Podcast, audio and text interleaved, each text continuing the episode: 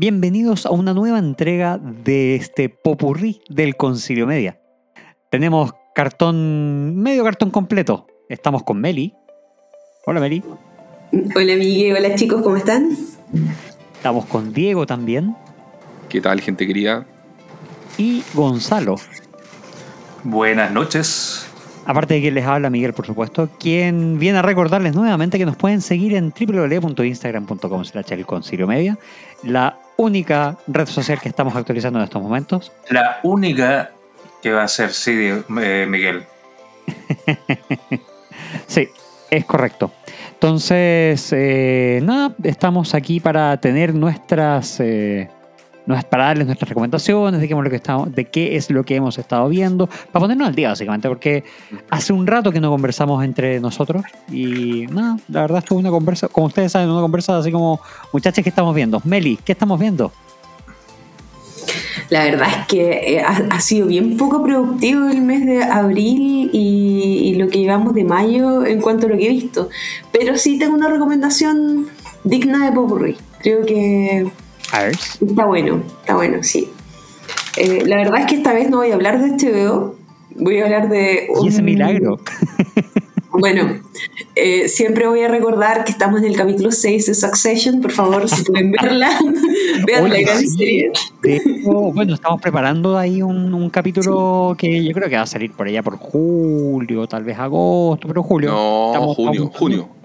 No, porque y, yo les tengo fe, chicos. Yo tengo fe en que, en que, hablaremos alguna vez de Succession en profundidad porque lo merece. Meli nos dijo que terminaba en junio. No, en mayo, en mayo última semana de mayo. Sí, yo creo, porque ahora viene el capítulo número 7, se estrena este domingo de la última temporada. Así que sí, puede que termine ahora a fines de mayo. Ajá, bueno, ya, entonces junio, entonces junio. Ya, bueno, pero eso. Entonces, ¿no vienes a hablarnos de HBO? No, y tampoco de Succession, pero les voy a hablar sobre un... No sé cómo catalogarlo realmente, porque no es un concierto, tampoco un documental, pero quizás una mezcla de ambos. no sé, es em, un, una especie de concierto íntimo, una performance de eh, la señorita Billie Eilish, que está disponible en, en Disney Plus y que se llama eh, Happier Than Ever, A Love Letter to Los Angeles. Ah, wow, tenemos mega título. Eh, este es una especie de concierto que está grabado en el Hollywood Bowl vacío, donde Billie Eilish tiene eh, una canta todas las canciones de su segundo disco, sin contar los EPs, obviamente, pero 16 canciones del Happier Than Ever y que está dirigido por el señor Robert Rodríguez. Ah, mira, ¿cuánto chocolate hay en esta serie? Fíjate que, ¿En, qué momento aparece, ¿En qué momento aparece Dani Trejo con un machete?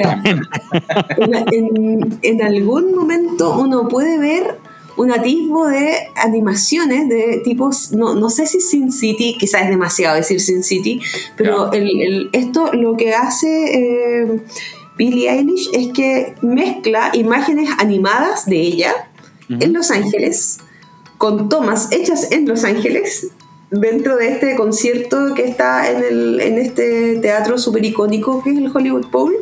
Y además de eso, el concierto incluye la colaboración de un coro de niños y niñas de Los Ángeles, que es como muy famoso, la Filarmónica, Ah, y la Filarmónica está dirigida por Gustavo Dudamel, que no es menor. No es menor, no es menor, el, chascón. Sí, y además, así ya, quinta para la torta, está eh, Romero Lubambo, que es un tipo muy, muy famoso en Brasil, que es un bossa novista ahí interesante. y, y los arreglos de la orquesta fueron hechos por el señor David Campbell. O sea, tiene mucho currículum esto y la verdad es que está filete. me, sorprendió muchísimo. Había cualquier plata en esa producción. Tal cual, tal cual. Así que eh, entre las animaciones que me gustaron mucho, bueno, el disco que es muy bonito, la forma en la que está, está grabado y, y las versiones que son mucho más acústicas quizás y todo, es una experiencia. Así que si tienen posibilidades de verlo en Disney Plus, eh, check para Billie Eilish esta vez. Oye, ¿y ese pasó por el cine o no? Porque tiene toda la pinta de, de haber sido como experiencia cinematográfica, dado que tiene animaciones y cosas así. ¿Tenía La verdad es que creo que no pasó por el cine porque esto lo estrenaron en el 2021 cuando todavía estábamos en pandemia. Ya. Mm, Y, eh, y también lo que sí, hay una parte del documental, de, o sea, de, de este, de este proyecto que aparece en cinco minutos creo, de eh, las mismas animaciones que aparecen al inicio de los conciertos de Billie Eilish. Que, que también es como bien interesante porque uno lo puede ver así como en su casa y tiene como eh, esa, esa sensación de estar en un concierto de ella. Así que ¿Tú a- Billie Eilish tú la viste una vez en vivo, ¿no? no, Diego, no me lo recuerdes. oh, ¿qué, qué- qué pasó ahí? Mira, voy a, voy a decir, he pagado dos veces por, ver, por ver a Billie Eilish y no he podido ir. ¿Y por No, qué? oye? es- como yo con Aerosmith, me ha pasado exactamente Sí, lo mismo. sí. La primera vez compré entradas para Billie Eilish porque tocaba en el 2020. Junio del 2020 venía a Chile. Ups. Ups. Y vino la pandemia, Billie Eilish canceló la gira. Y después pagué por Lola Palusa y me dio COVID. Oh. Así que eh, no he podido ver a Billie Eilish en vivo. La verdad es que ha sido muy triste. Oh. Pero, pero bueno, quienes me conocen saben de mi afición y gusto por, por Billie Eilish desde sus inicios, así que Sí. le tengo muchas fichas puestas a Billie Eilish porque considero que, que es una de las pocas chicas que en la actualidad hace algo interesante por la música. Sí, hace, pop, claro. Hace Mm. muy buena música ella, sí. Sí, es buena Billie Eilish. Oye, ¿y esto fue grabado en Sí. pandemia o, o se grabó, Sí. se había grabado y justo llegó la pandemia? No, se grabó en pandemia, de hecho por eso en el concierto no hay nadie. Ah, Ella canta y ah, está todo ya. solo. Sí. Ya. Así que la verdad es que fue una de las pocas cosas que hizo Billie Eilish durante la pandemia y lo hizo precisamente porque canceló toda la gira. Claro. Entonces eh, fue como una forma de retribuir, parece, a los fans que estaban esperándola. Y, y se le ocurrió hacer este proyecto que, que es un poquitito más que un concierto, porque como te digo, tiene partes donde Billie Eilish habla, las animaciones que son súper buenas, bueno, todo el catálogo de personas que acabamos de comentar, que no es menor, hizo Claro. que, que sea una súper buena producción y que sea muy disfrutable. Así que... Sí, así que por favor, si tienen la posibilidad, incluso si quieren colocarlo de fondo, está súper bien. Y ella, y ella canta, canta for real, ¿cierto? O sea, no- Canta no de verdad, canta sin playback y eso se agradece. Sí. ¿Toca Sí. piano? Yo veo una, una entrevista que dio ella en Mm. el programa este de. eh, se llama, está en Netflix, My eh, Next Guest Needs No Introduction, que es del David Letterman. Eh, hace como sesiones de entrevista en, en un escenario con público y todo, invita a gente súper, o sea, ha tenido a, eh, ¿cómo se llama esta? A ver, bueno, estuvo Billie Eilish, estuvo Robert Downey Jr., está eh, Malala, esta activista Sí. Sí, eh, eh, y un montón de, de- de personas de la música, del cine, de, de los movimientos sociales y los entrevistas, entrevistas bien como, como esa vieja escuela que también como que van a visitar la casa, hablan con los papás y tienen todo su compacto de como medio Como venga conmigo, gigante. claro. No, venga conmigo un poquito más nuevo para no, no cagarme la Eh, pero ella me, me sorprendió porque yo en la cabeza la tenía como una chica más que cantaba, tú sabes que canta bien, pero Ujú. eh, su, su forma de ver la música y todo es bien interesante. totalmente, totalmente. Así que, y además, imagínate, Billie Eilish es una de las pocas personas que tiene 21 años y ha ganado, no sé, no, olvidé cuán- qué número de Grammys. Tiene un Oscar por, por No Time to Die con, de la película de James Bond. Una ¿Qué chica a los buena 21 canción. años ganó un Oscar por, una, por el soundtrack de una película? O sea, en serio, yo no creo, yo no sé qué no ha ganado Billie Eilish en todos los premios que existen. Pero, pero para la edad el que mejor tiene, jugador de la FIFA. Es impactante. Quizás no lo sé. Pero Todavía, todavía tiene tiempo. Sí. Sí. Pero, pero una locura, si uno lo piensa, es realmente una locura la, la, la cantidad de, de- de- O sea, como que parece que cuando uno habla de Billie Eilish, habla como que tuviera una gran carrera para atrás, y, y la verdad es que ella no, tiene, no sé, 6, 7 años dentro del, del mundillo de la música, y, y yo no sé qué, qué le falta por, por hacer dentro de su carrera. Sí, Y ha, sido, cuático, y ha en sido además como bien. O sea, no sé, bien variada. Por lo menos yo me acuerdo el cómo partió y el, el donde está parada ahora. eh, Son lugares bien distintos también como, como artista. Sí, totalmente. Pero lo, que, lo mismo que hablábamos con, con Matías en, en nuestro fallido podcast, eh, eh, Billie Eilish sigue siendo súper genuina. Como que todavía no, no, no veo que, que tenga que, que sea como muy manejada por el sistema. Siento que todavía su música es muy, es muy de ella y de su hermano. No, no se separa mucho de, Ah, ¿verdad? De, ¿Cómo se llama? Phineas. Phineas. No, no siento que, que- que todavía esté tan vendida ni, ni que, ni que las dis- disqueras digan qué es lo que tiene que hacer. Sigue siendo muy creativa dentro de su, de, de su evolución como persona y como músico. Claro, todavía se autoproduce y todo ese tipo de cosas. Tal cual, tal cual. Entonces, así eh, siento que esta es una muy buena oportunidad de que las personas escuchen el disco, el último disco que ha sacado Billie Eilish, en vivo, sin playback y en una súper bonita puesta en escena. Y dirigido por Robert Rodríguez.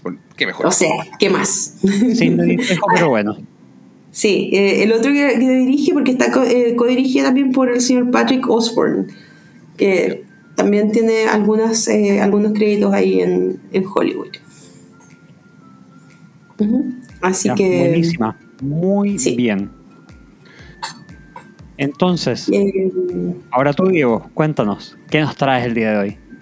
Hoy he estado viendo hartas cosas en realidad, eh, aparte de, la- de los planes que tenemos de, de ver estas series entre Succession, Barry y, ¿cómo se llama? Perry Mason y, bueno, y hartas cosas más. Estaba abogado también a ver, no, no puedo dejar de lado las películas, yo soy una persona más de, usted, ustedes me conocen más de, de películas que de series, pero quiero hacer el esfuerzo de, de- de ver esas series porque creo que valen harto la pena ya, como que uno llega a un punto que no se puede eh, abstener de todo el bombardeo y, la- y tanta gente diciéndote, "Oye, está muy buena esta, esta, esta", así que ya, bueno, vamos, vamos con eso. Pero ha sido eh, dentro de, la, de las películas que he estado, que he estado viendo, eh, una que me llamó la atención, que estaba disponible ya en HBO, por lo tanto me imagino que em, ya mucha gente se tiene que haber dado cuenta, porque sí la anunciaron con un grado importante de, de publicidad en el fondo, o sea, uno se mete a la plataforma y aparece ahí, no, no es como esas, esas joyitas perdidas, eh, Miguel, como, como nos pasó con- mientras dure la guerra, que no te la anuncia nadie, tenés que ponerte a bucear por el catálogo para encontrarla. Claro. Pero acá no, estamos, estamos hablando del eh, el documental de David, de David Bowie sobre la vida de. En realidad, no, ni siquiera se puede decir sobre la vida de David Bowie, es como un ejercicio artístico y experimental sobre la vida de David Bowie llamado Moon Age Daydream, igual que mm, título que, pro- que pro- proviene de, de la canción del mismo, del mismo nombre, del disco The Rise and Fall of Ziggy Stardust and the Spiders from Mars. Y, y- y este señor, nuestro querido David Bowie, llamado David Robert Jones, eh, nada, pues, ha, ha tenido, para la gente que, que sabe o no sabe, yo creo que es, como esos artistas que son ineludibles, ¿cierto? O sea, todo el mundo ha escuchado algo por lo menos de David Bowie, sabe quién, quién es más o menos David Bowie.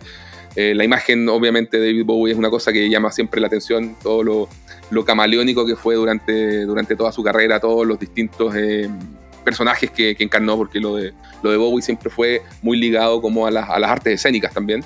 claro. Tipo, eh, por, por ahí, de hecho, en, el- en el- en esta especie de collage que, que- que es este documental, él mismo lo menciona, así como de las cosas que lo influenciaron, como que habla de, pintores, de Vermeer, de, Tintoretto, no sé, un montón de, tipos y habla de escritores, lo de toda la, toda generación beat, eh, que llaman beat o beatnik, Jack Kerouac, eh, ¿cómo se llama? Eh, William Burroughs y todo. Y, visualmente, o sea, eh, perdón, y musicalmente también habla de lo que él llama la música fringe. Y la música fringe es, o sea, no lo llama, no lo llama él en realidad, sino se llama- es conocido así. Yo busqué el término y dije, ¿a qué se refiere con esto? ¿De dónde viene? Y es esta mezcla de música con artes escénicas. O sea, y Bowie hacía mucho eso, se disfrazaba, tenía todas estas encarnaciones, hacía como, como medio teatral, con danza y todo esto era, era parte de su, Igual, de, de su es, esencia. igual es un poco lo. O sea, como que estuvo medio en boga hacer eh, ese tipo de cosas, siento, Sí, claro. por lo menos. O sea, no Sí. sé, pues Peter Gabriel lo hacía mucho también. Eh, y, y así Prince y así como él, tantos otros. O sea, eh, él- pero o sea, propio de una fue- generación. Sí, claro, pero igual Bowie, Bowie fue como el precursor, ¿no? De los que estuvieron ahí. O sea, Bowie fue de los que tiene parte de su carrera el año 67. eh, Ah. Imagínate, se, se hizo, hizo 25 discos en- Mm. en- de estudio en su carrera. A, a los 33 años tenía ya publicados 17 discos de estudio. O sea, lo- y los 70 es una cuestión impresionante la carrera de Bowie. O sea, estaba mirando y fue como que sacó discos casi todos los años y, lo- y hubo como dos años que no sacó álbum, pero lo compensó con otros años en que sacaba dos discos por año, ¿cachai? O sea, estaba, era, realmente era una, era una locura la- el nivel Era de una máquina de productividad producción, sí. una máquina y, y cada uno reinventándose sonoramente, ¿cachai? O sea, por ahí en un momento del, del documental uno va viendo que llega también a una etapa de lo, lo que es conocido como la trilogía de Berlín, que son los discos eh, Low, eh, Heroes y Lodger, en que a, Bo- a Bowie le vino el tema de, como, era, como él tenía esta, cosa siempre inquieta, de hecho, una- un- yo, te diría que hay dos conceptos clave en el, en documental que tienen que ver con el estar en constante cambio y la fragmentación de las cosas y el caos. Él es un tipo que, eh, muy del discurso de abrazar el caos, de no, tenerle miedo. Dice que es algo que le faltó a la humanidad a lo largo de los tiempos, como aceptar que el caos es una parte integral de nuestra existencia en vez de tenerle miedo y tratar de estructurar todo y, y hacer que todo sea igual y homogéneo, abrazarlo como en su total fluidez de las cosas. Y por eso que también era fluido sexualmente, visualmente, todo, artísticamente, etc. Entonces... em, para él, él, él era mucho de ese, de ese discurso y como te digo, en un momento le, le- le venía la cuestión y era como, ya sabéis que estoy demasiado tiempo en un lugar.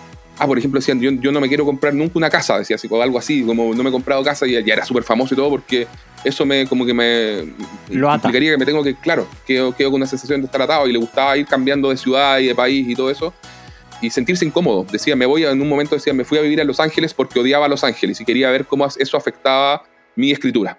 Lo que Ah, podía salir ok. lo que podía salir creativa- creativamente de eso.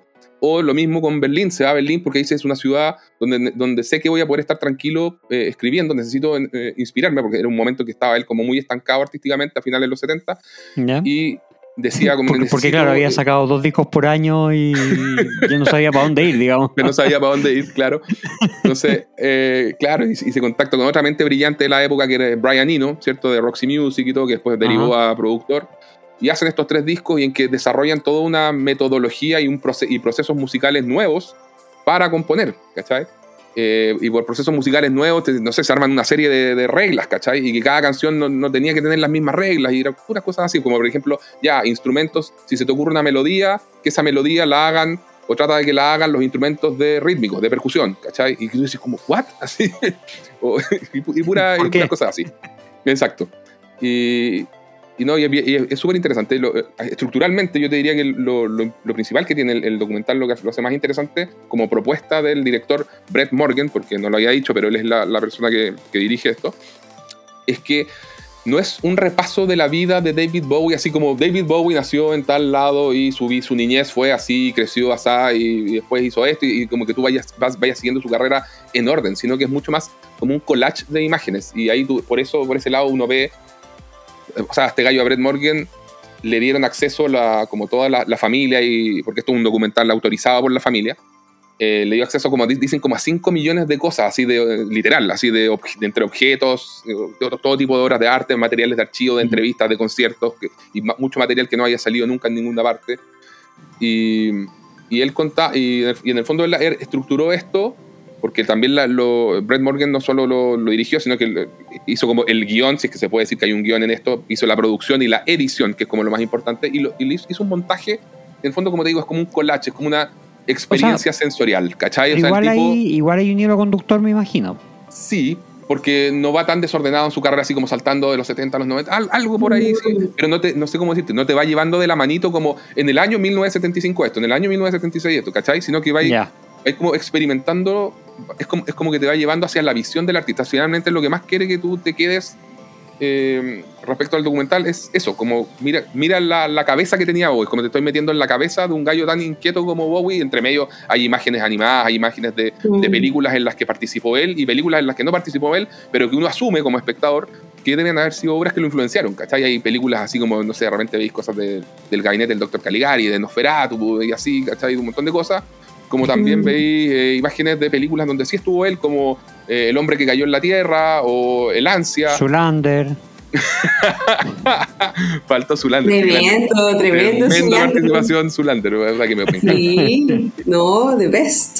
Sí. Oye, ¿sabes que mientras hablaba Diego me estaba acordando que cuando tuve la posibilidad de vivir en Berlín, iba siempre a un lugar que se llama el Burgermeister. ¿Ya? Y Burgermeister era la hamburguesería que le gustaba ir de David Bowie. Oh. Sí, El- entonces eh, tenían hartas fotos de Bowie en ese entonces ahí, bueno, me imagino que todavía, pero... en Tienes que traer los mejores psicodélicos de esa hamburguesa. Sí, en el barrio Kreuzberg está, está mm, la hamburguesería aquella que, que parece que era un lugar que visitaba recurrentemente el señor Bowie, porque no fue una vez, parece que fue varias. no sé si además de hamburguesa vendían otra cosa, yo solo comí hamburguesa, que quede claro. Hasta que no, me- no me extrañaría, porque una cosa que él apreciaba mucho de Berlín, y se, se escucha de repente en, en algunos audios ahí, era que decía que estaba muy tranquilo. De, de partida decía que lo que se arrendó fue una- un departamento así, pero lo más común y corriente que te puedas imaginar, así como arriba de una tienda de repuestos de, de auto. ¿cachai? Puede ser. Y le encantaba pues. bajar a caminar, ¿cachai? Y decía que en, en Berlín decía, estaba sorprendido, decía una ciudad donde nadie te huevea. Así como que podéis caminar tranquilo, nadie se le acercaba, está ahí como mucho respeto por esa por su privacidad en el. Es que no, no hay mucha diferencia de clase en Berlín. Eso hace la diferencia. Así que mm, igual interesante, pero en, en general eh, Kreuzberg era un barrio bastante bastante piola, o sea, ni siquiera fancy ni posh ni nada por el estilo. No.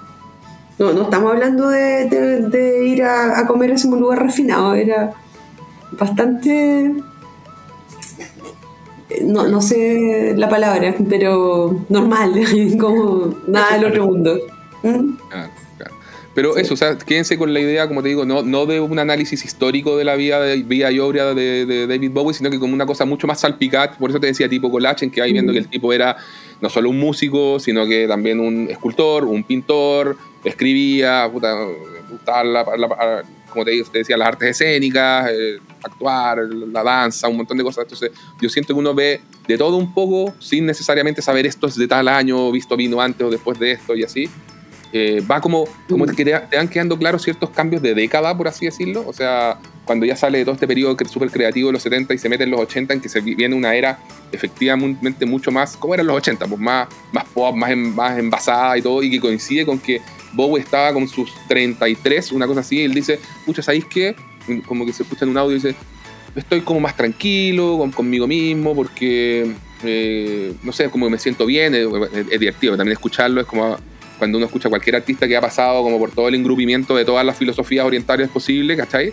Entonces Claro. es como que se siente súper zen y en contacto y se lo muestran con un Buda, así como orando, ¿cachai? Y, y es como divertido todo eso, pero Está súper bien hecha la selección de, de las entrevistas y de, los y de los clips que aparecen de Bowie. sí, pues, sí, pues, porque... Porque- Sí, dale, Mary. No, es que, que yo no lo he visto completo, lo empecé a ver, lo estaba comentando a los chicos antes de que comenzáramos eh, este episodio del Popurrí y, mm, y lo que vi eh, me, me dio la impresión de que, de que hay, hay cosas, anécdotas muy graciosas, tiene, tiene, tiene como, como muestra un poco l- quizás la- incluso cuán van- vanguardista era Bowie en un momento en el que nadie se lo esperaba. Porque de repente como que descolocaba un poco a la gente que lo entrevistaba, a las personas, porque nadie, nadie sabía bien qué es lo que iba a decir, qué es lo que iba a hacer. Eh, me, me gustó mucho, vi una, una parte que hablaba, por ejemplo, de los zapatos, lo encontré lo máximo. Cuando, cuando le preguntan, oye, ¿y esos zapatos son de hombre, son de mujer, Sí. son de trans? ¿De qué son tus zapatos? ¿Son de drag queen? Y le dijo, son zapatos, zapatos. ¿De qué estamos hablando? como que como que esa, esa, esa forma de, de, de alguna manera de expresar a través no solo de su música, sino de su estética y de todo lo que, lo que significa David Bowie en el momento en el que aparece David Bowie, está súper bien reflejado en el documental. Sí, Y, y eso, eso me gusta mucho.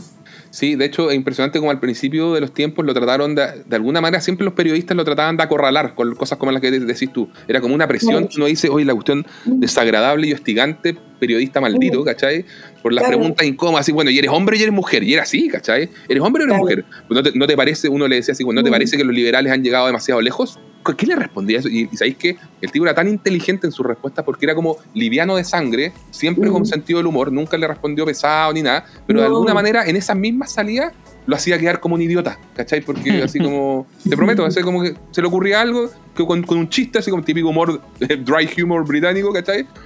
Y, pa, y, y listo, y la gente se reía y, y alivianaba el ambiente. Y, y todo era, era así, Sí. se notaba que le daba lo mismo, él estaba, estaba en la suya, estaba en la suya. Sí. fluyendo, fluyendo para todos lados, ¿cachai? Y eso fue muy marcado en el principio de su carrera, después obviamente ya lo, lo, lo acepta de alguna manera el medio, el tipo de personajes que es, y como te digo, uno va viendo ya todo este, esta, esto, este- esta idea del constante cambio y de la fragmentación que él hace mucho hincapié, yo, por eso digo, son, son como dos conceptos claves que uno va viendo repetidos a lo largo del documental y creo que en parte por eso Brett Morgan también elige justamente hacer un relato medio fragmentado y bien abstracto al fin y al cabo de, Mm. de todo lo que de todo lo que hizo Bowie pues. entonces y, y fíjate que yo creo que haber sido bacán verlo en una pantalla grande porque esto se dio hasta en IMAX para que se hagan una idea o sea Sí. Ah, hay ya. momentos hay momentos Sí. de, de extractos de conciertos que oh, yo estaba viendo la, la pantalla y me pasó como ese efecto como ese magnetismo que cuando cuando comentábamos la película de Elvis que lo tenía esa Sí. película me pasó eso viendo este, este documental que dije oh, esto, esto en pantalla grande haber sido muy muy muy filete Bueno, ahí, ahí me pasó lo mismo. Una amiga me invitó a ver Moonage Daydream cuando la estrenaron y la dieron en súper pocos cines en Chile. Pero en uno que lo dieron fue en el que está en la moneda, en el Palacio de la Moneda abajo. En, Ya. No, no sé cómo se llama ese cine, pero el cine de la moneda. Sí. Y, y no me recuerdo por qué razón no pude ir. Y me dijo, Melissa, te perdiste algo espectacular. Onda, fue como, en serio, esto no, no es un documental, es una experiencia. Claro. Y, y a, ella, a ella le gustó muchísimo y, y la verdad es que me sorprendió que, que lo estrenaran este año en, en HBO. Qué bueno que alguien habló de HBO, que no sea yo. Oiga, para, que, para- para que no se sintiera como que está ahí auspiciada, ¿cierto? Para- Claro, la claro. Aunque no- si fuéramos auspiciados por HBO, wow. Cachín, eh, no sería malo. Estaríamos todos con, con- con la polera puesta. Tal cual, pero. Aunque ahora diría, diría Max, ¿cierto? Sí, sí. Bueno, pero eh, la verdad es que es un, es un súper. Espero terminar de verlo o, o comenzar a verlo nuevamente el fin de semana completo, porque creo que se lo merece. La- siento que es una súper buena opción para ver, eh, eh, especialmente en este lado del cono sur, donde ya está haciendo un poco más de frío y es entretenido quedarse viendo una peli un, un fin de semana a la tarde. Sí. Oye, y a mí como a nivel de personalidad, una cosa que me llamó la atención de Bowie también lo- lo- me recordó como a Prince, ¿cachai? Así como en el sentido de estos tipos que son como ex- introvertidos extremos en, con- en- en- en cuanto a conexión social, ¿cierto? Pero que a través de, de todo lo que hacen, de, de- a través del arte al final es donde se expresan y, y se liberan así, pero es como que se desatan por completo, ¿cachai? Y ahí llaman la atención con todo, se transforman constantemente, o sea, ex- exuberantes para todo menos la vida cotidiana, ¿cachai? Es como, es como eso. Es verdad. Sí. Bueno, no sé si Prince se parecía a David Bowie quizás por la época, ¿no? O al revés. Sí, no, pues tal cual. pues. Eh, Si Prince Claro. vino, vino después, sí, sí. sí, pero son dos grandes, dos grandes que marcaron historia, hicieron historia. Así es. No, muy, muy recomendable. Excelente, pues. Gonzalo, ¿qué nos traes tú el día de hoy? Yo les traigo una serie de Netflix, de estas que uno encuentra, no, no está promocionada en ninguna parte, nadie me habló de ella, la encontré en uno de esos milagros en que el algoritmo te recomienda algo de verdad simpático. Eh, una serie que se llama High Scores y es eh, un mini documental de seis capítulos que habla sobre la historia de los videojuegos, desde que empezó el boom con los arcades eh, hasta ya los videojuegos modernos en 3D. Pero la parte más entretenida no es que hablan de los videojuegos, que bueno, es algo que a mí me llama la atención, pero hacen mucho cruce con profesionales de distintas áreas que van explicando muchos detalles de por qué eh, los videojuegos generaron ese boom en su momento, desde diseñadores, psicólogos, psiquiatras, neurólogos que estaban hablando de, de cómo se diseñan los juegos, eh, incluso también de los riesgos que tienen y todo eso. Eh, hay un capítulo que habla especialmente de la música, de cómo la música influenciaba la experiencia de los jugadores, cómo componían, eh, usando tecnología que antes metía, tenía ocho tonos, era como básicamente el teléfono, cuando tú apretabas esos botones en el teléfono análogo. Eh, cómo de ahí lograban sacar melodías y hacer cosas, era, es bien entretenida creo que tanto para alguien que, le gusta el mundo de los videojuegos como por un tema de, influencia en la cultura pop, que hablan mucho de eso también, es una serie bien entretenida.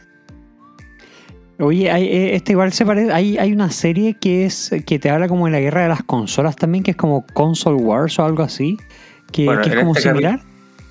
En esta serie hay un capítulo que se llama, que, que es de hecho dedicado a eso, a, que algo bien entretenido también en esa época en que el marketing no tenía tantas regulaciones, entonces la forma que podía una marca atacar a otra, que bueno, ahí Coca-Cola y Pepsi y estas marcas americanas tienen duelos legendarios en, en afiches de publicidad. Sí, claro.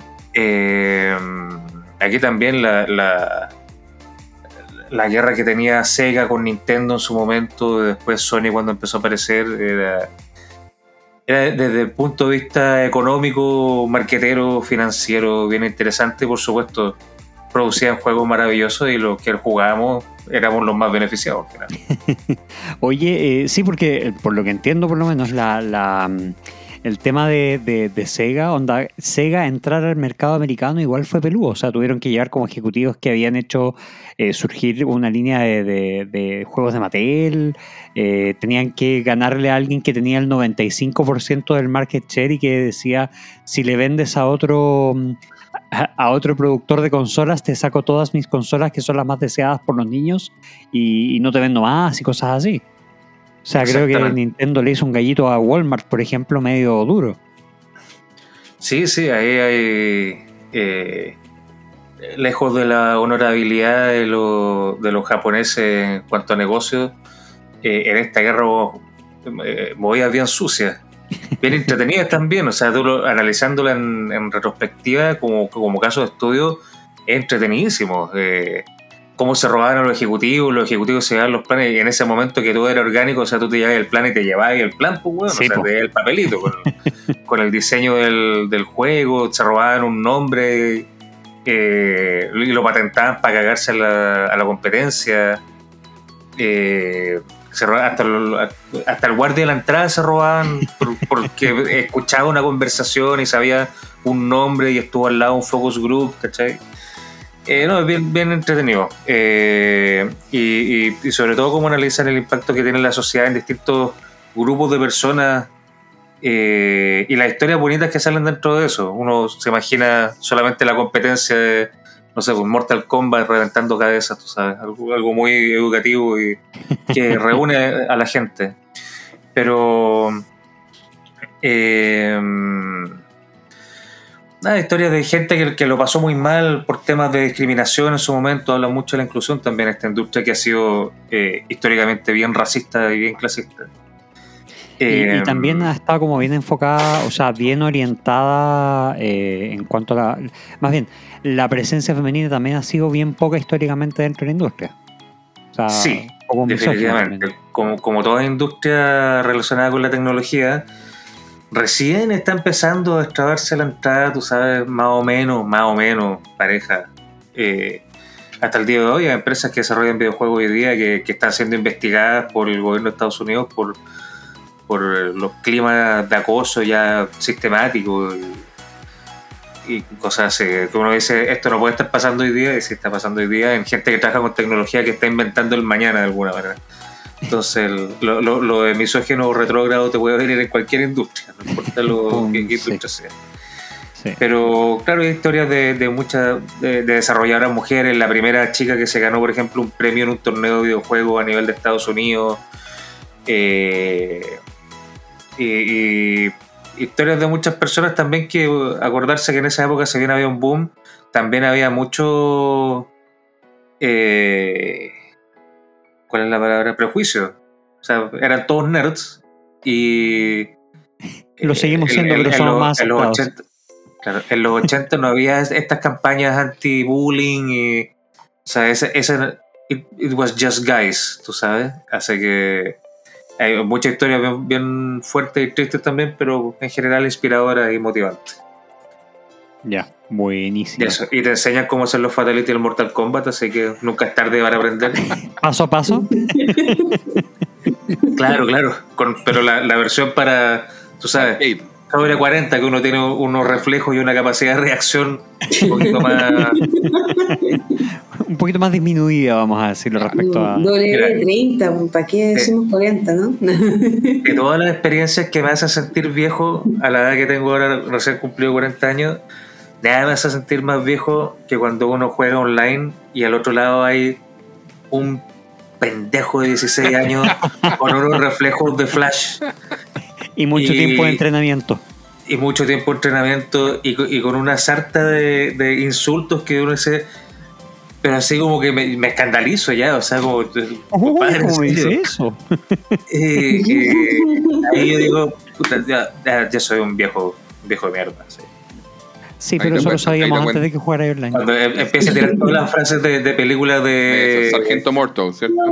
Claro, Sargento Morto y, y Clint Eastwood, pues. Ahí Los solamente gruñidos. respondes con un gruñido, eso. Groot. Get off my lawn. Pero, ¿viste? eso- Por eso Eh, no hay que eh. jugar online. No, compadre, hay que ponerlo en. No sé si existe ni un de- del nivel fácil uno que sea muy fácil.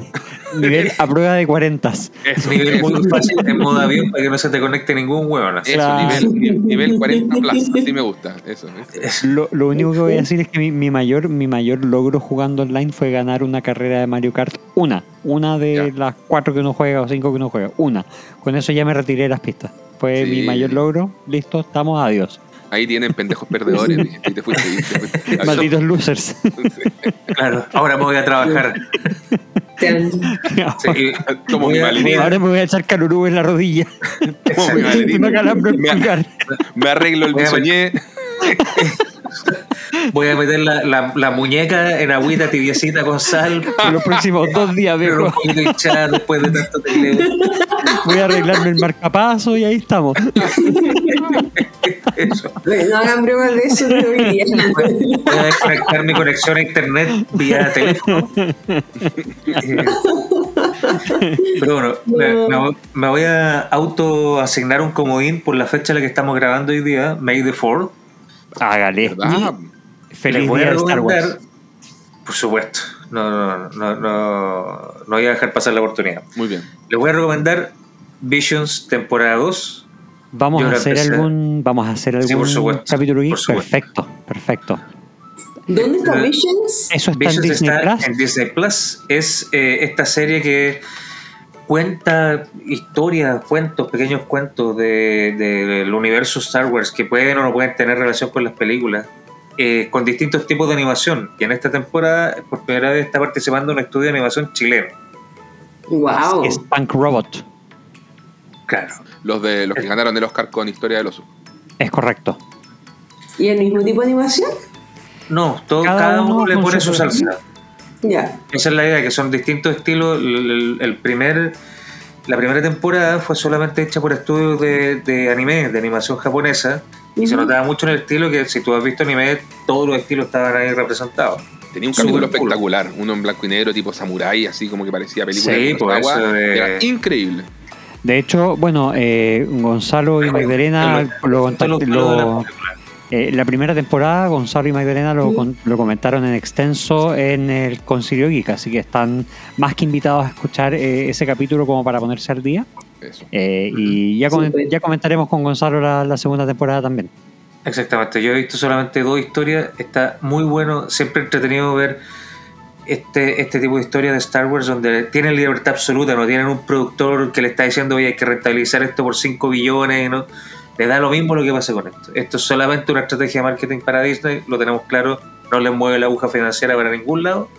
Y por eso mismo los, los directores, los productores, todo el equipo tienen una libertad para hacer cosas. O sea, en la temporada 1 de Visions había un capítulo que se trataba de una banda de pop en el universo Star Wars compuesta por un androide, un cazarrecompensa y un Mandalorian.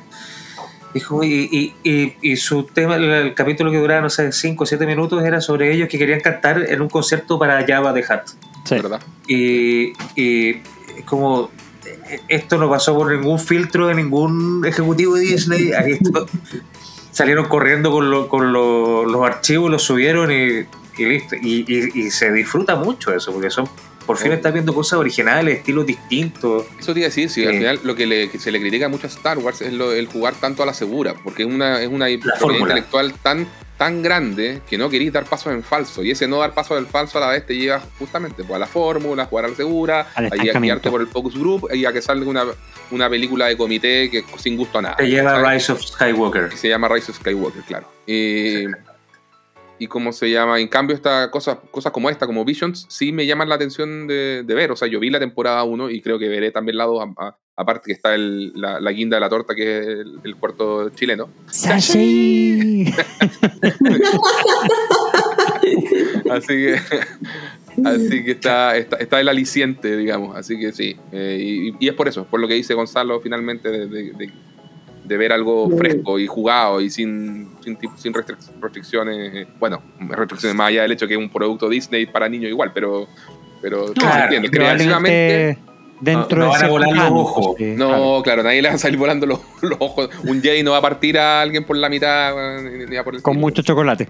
Claro, con chocolate. Acuérdate que sí lo va a partir por la mitad porque episodio 1 Darth Maul fue partido por la mitad, pero Partido por la mitad, sí. sí. Sí, pero como que no, No se entiende. no salió nada. chocolate, no. sin chocolate, Sí. es el tema. No, Sí, no- sí. no blood, no existe la sangre en, en- en esa galaxia muy, muy lejana. por supuesto No. que no, sí. eh, Eh, la espada Ni láser los un tema- afroamericanos, ni las mujeres, ni- La- cosas la- que no existen. En la espada láser corta y cauteriza todo. y- Exactamente, es un arma muy humanitaria.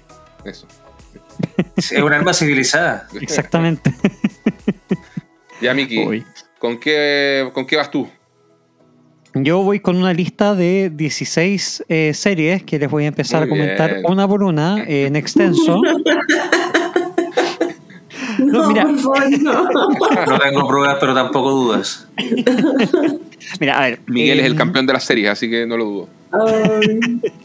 No, mira, a ver, eh, yo les traigo, ya que ustedes hablaron de ya de HBO, de Disney Plus y de, y de Netflix, yo para completar, digamos, les traigo una serie de Amazon Prime. fantástico. Ah, Y aparte quiero hacer una- Bien, Sí. sí. Muy bien, ¿ah? Muy bien. Eh, aparte quiero hacer una apología de Amazon Prime porque he escuchado mucho que no tiene series muy buenas, que el, ca- el catálogo es más malo, que qué sé yo. Sí. Eh, a mí me gusta la ciencia ficción. Y de- el año pasado se estrenó una serie que se llama The Peripheral o La Periferia Conexión al Futuro, como se conoció en Hispanoamérica. Esta, esta es una serie de televisión de ocho capítulos que se estrenó en octubre del año pasado, que de momento tiene una temporada y ya se confirmó la segunda, porque parece que les fue bien, que básicamente narra eh, un futuro donde eh, la tecnología alteró la sociedad. Y ahí eh, hay una, eh, una mujer, la protagonista, que es eh, llamada Flynn Fisher, que está protagonizada por Chloe Grace Moretz.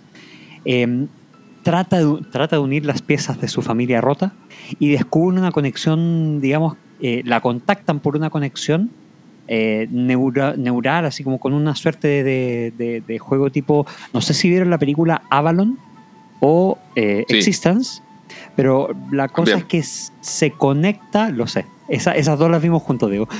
Oh, que tienes mejor memoria, mira. Eh, la, la cosa es que esas, esa, mm, se conecta al futuro mediante una mediante una conexión como neuronal, o sea, se pone como un, un haptic eh, eh, VR o algo así, y es capaz de conectarse del 2030, que es donde transcurre el tiempo de Chloe Grace Moretz, al 2098 y ahí se va descubriendo distintos tipos de cosas como robo de datos, la organización del mundo del 2098, ciertos eventos catastróficos que podrían haber ocurrido en algún momento de la década del 2030 que llevaron a que la población mundial fuera decimada, diezmada, perdón, fuera diezmada de, la faz de la Tierra. Y eh, distintas facciones de poder, distintas facciones políticas y distintas cosas que em, pintan un futuro, por supuesto, es una suerte de distopia, eh, pero pintan un futuro bien interesante en cuanto a, eh, las posibilidades de distintas conexiones y ah, eh, más esperanzador que un Black Mirror, por ejemplo. Esto está basado en, en- una, en una novela homónima que se publicó en 2014 y los creadores de esta serie son los mismos creadores de Westworld. Entonces tiene, tiene acción, tiene eh, temas Buena serie Westworld. Así dicen, no, no, no, vi- no la he visto todavía. Está ahí en el pendiente. También HBO. HBO, siempre. Es súper buena, por lo menos yo vi la temporada 1 de Westworld, es espectacular. Pero después parece que La 1 y la 2 y la 3. La 4 ya no me gustó tanto. ¿Pero cierra bien la serie? Sí, sí, porque ya otra temporada habría sido demasiado.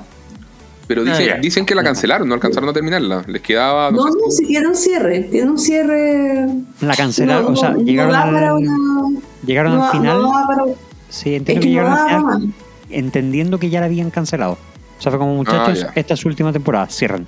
Claro, Claro, claro. Sí, tiene un cierre, tiene un cierre. De hecho, me acuerdo que, que terminó. O sea, no. Ya, ya, perfecto. No hay, y tuvo un cierre bien redondo, o sea, no, no, no daba para una nueva temporada jamás. Ya. Ya. Sí, sí, pero es una muy interesante serie. Bueno, eh, tiene, tiene- con este antecedente, eh, ellos mismos tomaron las riendas de, de Peripheral y en verdad parte un poquitito lento y como que les cuesta, no, no les cuesta, mentira, en la- en- uno no sabe hacia dónde está yendo la moto. Eh, en, las primeras, en los primeros dos capítulos, pero ahí uno va empezando a armar las piezas del, las piezas del rompecabezas, porque esto igual tiene un misterio. Esto igual tiene una, una búsqueda, tiene un, un algo más allá que a uno lo engancha para llegar al final de la temporada. Y, y en verdad en- encontré que es una muy buena serie de ciencia ficción original de- de Amazon Prime. Ah, y dentro de la serie, y como que me, me puse a pensar, porque mucha, nosotros hemos comentado ya la serie de El Señor de los Anillos y- y- y hemos empezado a comentar también y hemos visto algunas, algunos comentarios diciendo que Amazon todavía no encuentra su, su pace, todavía no encuentra su, su, su nicho, no encuentra su portafolio, digamos, de, de material, de series, de qué sé yo, pese a tener, a ser los dueños de MGM ahora y a tener un montón de propiedades que están obteniendo de distintas partes. Eh, y me puse a hacer una pequeña lista de solamente de, de- de- de series como fantásticas que he visto en, eh, en, eh, en Amazon Prime. Y hay muchas series muy buenas. O sea, eh, creo que les he comentado antes, si no, en, eh, si no al aire, digamos, eh, por, el- por interno, el Mm. The Mind on the High Castle, que es esta serie distópica, por ejemplo, de, de qué hubiera pasado si los nazis hubieran ganado la guerra. Me encanta esa- la, la premisa, le sale muy bien el, el- el universo que crean. Es excelente. Esto está basado en un cuento de Philip K. Dick, eh, que es un gran escritor de ciencia ficción que me encanta. Eh, y también, en base a eso, hay otra serie que hizo Amazon Prime en su momento llamada Electric Dreams, que también se basa en cuentos de, de- de este autor. Gonzalo también habló de Hunters hace un tiempo atrás. Exactamente. Exactamente. Hunters también, Hunters también Sí. es una muy buena serie de dos temporadas. Eh, tenemos, tenemos la serie American Gods, tenemos la serie The Expanse, que la hemos comentado también en algún Sí. momento. Eh, y así vamos viendo varias eh, Good Omens que todavía no pierdo la esperanza de que vamos a comentar en extenso Mm. en, en, eh, en este concilio media. Eh, imagino que cuando salga la segunda temporada. Y, y también agregando al catálogo de, de series de Amazon, empecé a ver hace muy poquito una que se llama The Swarm, ¿Ya? donde también aparece, ya que estábamos hablando de Billie Eilish, sale Billie Eilish como actriz. Ah, mira. Sí, y es mala. Ah, no, o sea, es, es- es buena, es buena actriz, pero es mala en el... Es el- villana, es villana. Es villana, es una villana muy, muy, muy densa. La- a bad que, que girl. arriesgado de su parte, pero normalmente cuando lo- los músicos o gente de afuera se mete al cine o la televisión, se van a la segura con personajes súper adorables para aumentar Claro. su popularidad, no se van a jugar al malo que Claro. después va a repercutir en menos tickets vendidos finalmente. No, esto es casi, casi como. No, no, no quiero dar mucho spoiler, pero. Pero de hecho, la serie de Swarm es, es bien. Es como bien oscura. Sí, po. Como, como harto tema de asesinato. eh, ahí hay mucha sangre y, y harto ketchup. Yo quiero verla, es la que produ la que creó Donald Sí. Glover, Childish Gambino. Sí, sí, Sí, eh, porque pero esa está es hace poco, súper- eh, hace poco. Sí, Sí. Sí, es bien fuerte, fíjate, pero, pero es interesante. Yo he podido ver un capítulo por día cuando la he visto y voy como en el capítulo 4. No, sí, Así Ama- que- Amazon tiene, su, tiene sus cosillas, sí. Estoy de acuerdo. Y Sí. y lo que pasa es que uno tiende, tiende a verlo como el, el gran vertedero que es Amazon Prime porque tiene mucho, de verdad que el, el- Sí. el catálogo es cebado. O sea, el otro día yo solamente me metí a la, a la sección de terror y eran como 700 películas y de las cuales 650 valen nada. ¿Cachai? Y- pero de repente te ponía a mirar y entre las otras 50 era como, oye, está esto, esto, esto, esto. Y solamente Sí. en el género del terror, ¿cachai? Agarrar el acción y lo mismo, ¿cachai? Como que además siento que Amazon se ha transformado hoy como, el- como en la era del videoclip, así con, de- perdón, del, del, del, del videoclub. Cuando iba y encontráis todas las películas que iban directo a videoclub, ¿cachai? Así. La, la, la película, bueno, la, la, más bordaca así de, de, bueno, no sé, de, de- del imitador número 30 de Van Damme, ¿cachai? Esa, esa la encontráis en Amazon Prime. No, es que, es que a ver, tiene- hay, como tú dices, hay mucho, eh, pero igual, y, y convengamos también, la plataforma no es bonita. Eh, No, de hecho, siento que es menos amigable que, que cualquier otra, Sí.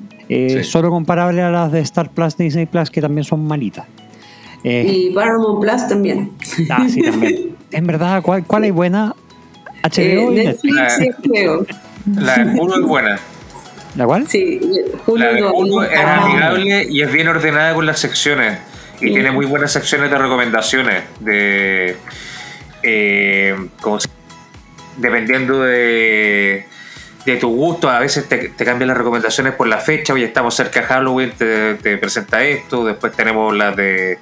re- películas del Día de la Mamá. Y es bien, bien eh, dinámico las recomendaciones que te da. ¿Cachai? Ah, que algo que yo todavía no logro entender es por qué, o sea, para mí es como un desde, que todas las plataformas de streaming debieran tener la sección que maravillosamente tiene HBO, porque por eso amamos HBO Sí. entre tantas otras cosas, de, oye, es- no solo estos son los new releases, sino que tienen otra de lo que se va, lo que se van a retirar en el Sí. mes. La- Última la- la oportunidad, única- creo que se llama. Exacto, Last Sí. Chance, última oportunidad. Y esa sección para mí es genial porque de repente llegáis, te metís oro. mes a mes y, y es como que es oro, exacto. Te metí a, a principio de mes, te tiran todo lo que sabes que se va a ir este mes y te puedes programar para ver, ah, mira, esto me interesa, esto me interesa, chao. Y solamente he visto algo similar, lo tiene Movie, mi plataforma favorita. y es la única, pero hasta Movie es, no es tan ordenado como HBO porque te- de repente te hacen la jugarreta de, oh, se dan cinco días más, ¿cachai? Y, y- y es como, oh, ay, entré en colapso, Sí, ¿cachai? ca- ¿cachai que Netflix Pero tienen tiene, una- Netflix tiene ese aviso, pero tú Sí. tienes que meterte al, Eso, al, material Eso. para poder saber cuándo se va. Y Amazon también. y Amazon, lo mismo. también. Se van te siete días, y- se van y- cinco pero- días. Pero es una cuestión chiquitita que dice así Sí, como. Live Ya, pero si a mí me pasó, me pa- lo hablamos, Diego, cuando estaba viendo Buffy y me cortaron Buffy, iba como en la temporada 5 y, y se acababa el día siguiente. No, espantoso. es como, eh, no, mal, mal. Mal, pues, mal. Porque además que yo estaba emocionada de ver eh, Buffy en idioma original, porque yo la veía en castellano después de que volví a la, del- de la U, del colegio, no sé cuándo. Oye, Mary, Entonces era, era muy extraño ver Buffy, The Real Deal, y nunca la pude terminar porque Amazon la sacó de catálogo. Pero está en Está- Star Plus. En Star Plus, así que Mm. Una- no me digan eso, no tengo Star Plus. pues, eso es una razón para, para, para tener. Star Plus o para conseguirse, gracias Miguel, Mm. Star Plus. No sé qué me quieren decir con eso. Bueno, pero eh, sí, eh, les recomiendo- aprovecho la recomendación de Miguel que, es de- que está hablando ¿De de, Peripheral? de, de Peripheral para que también una, una chance si tienen si tienen estómago realmente para ver The Swarm. Yo la voy a ver, Creo que no, anotada. no- no es muy no es muy tranqui, no, es, es bastante cruda las imágenes. My Jam. Así que bueno, y por supuesto ahí hay una lista gigantesca también. Insisto, Amazon Prime no es una mala, eh, no. No. es una mala plataforma. Mentira, no tiene un mal catálogo, no es una buena plataforma, pero no tiene un mal catálogo. Eh, de todas maneras, si nos auspician tampoco nos quejamos de la plataforma, así que No, que le- abracemos ese vertedero hermoso, por favor, sí. Igual le voy a dar un. Hoy, hoy, antes de que empezáramos a grabar este episodio, me vino a ver mi, mi amiga Sandra. Y mi amiga Sandra dijo: Bueno, han hablado de mí que me gusta que las plataformas tengan 1,5. y eso son cosas que por 1,5 no lo tiene nada más que Netflix. y solamente en el teléfono. Y, y me, Claro. y me- y me acaba de empezar a tiritar el ojo Américo. Le voy a decir que escuche este capítulo solo porque la nombré. Saludos, Sandra. Yo mira, yo eso solamente lo uso, eh, sí, eh, por más que haga bromas, yo solamente eso lo uso para los videos de YouTube, para los videos de TikTok y para los podcasts. Porque hay veces en que cuando nos escuchamos a nosotros mismos es como, ¡ah, qué lento! No, Ya yo, no, escuché- ya no, ya no escuchamos. Sí. Yo Pero todos no los podcasts- nuestro público. todos los podcasts en 1.2 o 1.5 dependiendo del caso, sí, estoy de acuerdo contigo, Miguel. Pero no, no, las series y las películas no, por favor. no. ¿sabes que Una vez intenté, intenté ver un- una, una serie que no me interesaba tanto, o sea, como que quería verla como de relleno, verla en, en 1.5 porque estaba como medio, no sé, y no pude, no pude, o sea, me, me, me- sobrepasó. No soy lo suficientemente joven para eso. Me sentiste como Gonzalo ahí jugando. Jugando online, el sí, online. totalmente. Con el quinceañero. Sí. Muchachos, Sí. antes de terminar, Meli entiendo que tenía una recomendación musical. A ver. Sí. Es que no puedo dejar y, de pasar la oportunidad de hablar muy cortito, pero recordarles que te- habemos nuevo disco de Metallica, 72 Seasons, ya está disponible. Cierto, cierto. Y, y bueno, eh, la verdad es que esta, eh, este disco ha sido acompañado de una campaña gráfica bien importante y, y tenemos muchos videos de Metallica ya disponibles en YouTube. Así que mm, eh, denle una vuelta porque está interesante. Sí que les gusta Metallica, obviamente. Em, pero, pero es un, buen disco que eh, cualquier persona que guste de esta música lo va a disfrutar. Y eh, también eh, salió un nuevo disco de Måneskin, una de las bandas que yo le tengo harta fe en el futuro por la juventud que em, siento que es una banda que mantiene un poco un, tema y de hecho en este disco que se llama Rush me costó un poco escucharlo la primera vez, la segunda vez me gustó mucho, pero encuentro que tiene muchas raíces un poco punk, tiene cosas muy interesantes, muy, muy interesantes para, ponerle oreja a unos chicos que tienen poco más de 20 años y que tienen toda la onda y las ganas de, mantener el rock vivo. Así que esas son mis dos recomendaciones del día de hoy. Excelente. Eh, sí. Sí, no sé si yo ahí no, no te vi muy buena cara con el 72 Seasons, pero bueno. no, Metallica no es lo mío. I know, I know. Pero, pero bueno, ahí eh, a quien le guste lo puede escuchar. Así es, así es. Diego Sí. Gonzalo, ¿alguna recomendación musical que tenga el día de hoy? Uy, no, sabes que he estado escuchando, he estado escuchando puros podcasts últimamente, así que no. Ah, escuché el de Metallica, sí, me, hubo, cos- hubo cositas que me, me llamaron la atención. Eh, y, ah, y empalmando con el popurrí anterior, donde Meli había recomendado el de Smashing Pumpkins, también lo escuché y también me pareció entretenido, simpático, siendo que era un disco un poco extenso y eso, y eso se, si- se siente de alguna forma. O sea, creo que era, era como harto. señor Billy Corgan, así como. Como que no, no se contuvo. ¿ah? Y de hecho la tercera parte de Atom salió el 24 de abril, así que salió también hace muy poquito. Recién, Pero bueno, recién, está- recién. Sí, Está bien, pues supongo Sí. que los fans pueden estar felices, así que bien. Tal Más- cual. Su, su artista favorito les da más material. así que, bien. Oye, Exactamente. y hablando de los 90, Garbage lanzó nuevo single. Oh, wow, eso me interesa. No sabía. Sí. ¿Y, y- y qué tal anda? Se llama Witness to Your Love y anda, anda bastante bien, la verdad. El sonido característico de Garbage, eh, un poco más maduro, como corresponde al paso de los años, digamos. Eh, pero no pierden su, su característico sonido, así que lo estuve escuchando hoy día en la mañana, de hecho. Son cuatro canciones eh, y andan, andan bien, andan bastante bien. Así que también recomendarle la, eh, los 16 minutos 31 segundos de escucha de, esa, de, de ese single. Oye, me, me- me hiciste recordar también que hay otro estreno de disco, bueno, que no es tan de esta semana ni de este mes, pero que lo descubrí hace un par de semanas. Y es que eh, Everything But the Girl sacó disco Ah, nuevo. sí, anda Oh. súper bien. Anda súper Sí. bien. Sí, la verdad es que eh, me, me gustó mucho. El disco se llama Fuse. Está disponible en Spotify y la verdad es que eh, suena súper moderno, súper interesante, muy al estilo a lo que hacían en los 90, pero fresco. Sí. Así que la verdad es que, que me llamó mucho la atención. Hay un, el primer single se llama Nothing Left to Lose y que tiene un video también en YouTube. Pero el disco en, en general está súper bien. Súper bien. Caution to the. Wind. También muy buena anda, canción. Anda súper bien, eh, concuerdo plenamente con lo que dice Meli, solo no lo usen cuando necesiten una inyección de adrenalina. Clarísimo. Estamos, sí, sí. Pero, pero bien, así que hay harta, harta música nueva este año, parece cosas... Incluso siento que con lo poquito que llevamos de año, o por lo menos ya, bueno, tampoco llevamos tampoco, llevamos casi cinco meses, pero, pero durante los primeros cinco meses me ha parecido más interesante los estrenos de este año que los del año pasado. Sí, ha salido harto recordatorio noventero, Sí, sí. Bueno, por algo será. tal cual. Claro.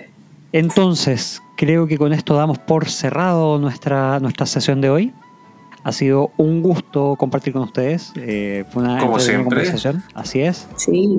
Y muchas gracias y nos veremos en una próxima oportunidad. Hasta luego. Chao, que estén bien. Adiós. Nos vemos. Buenas noches. Bye.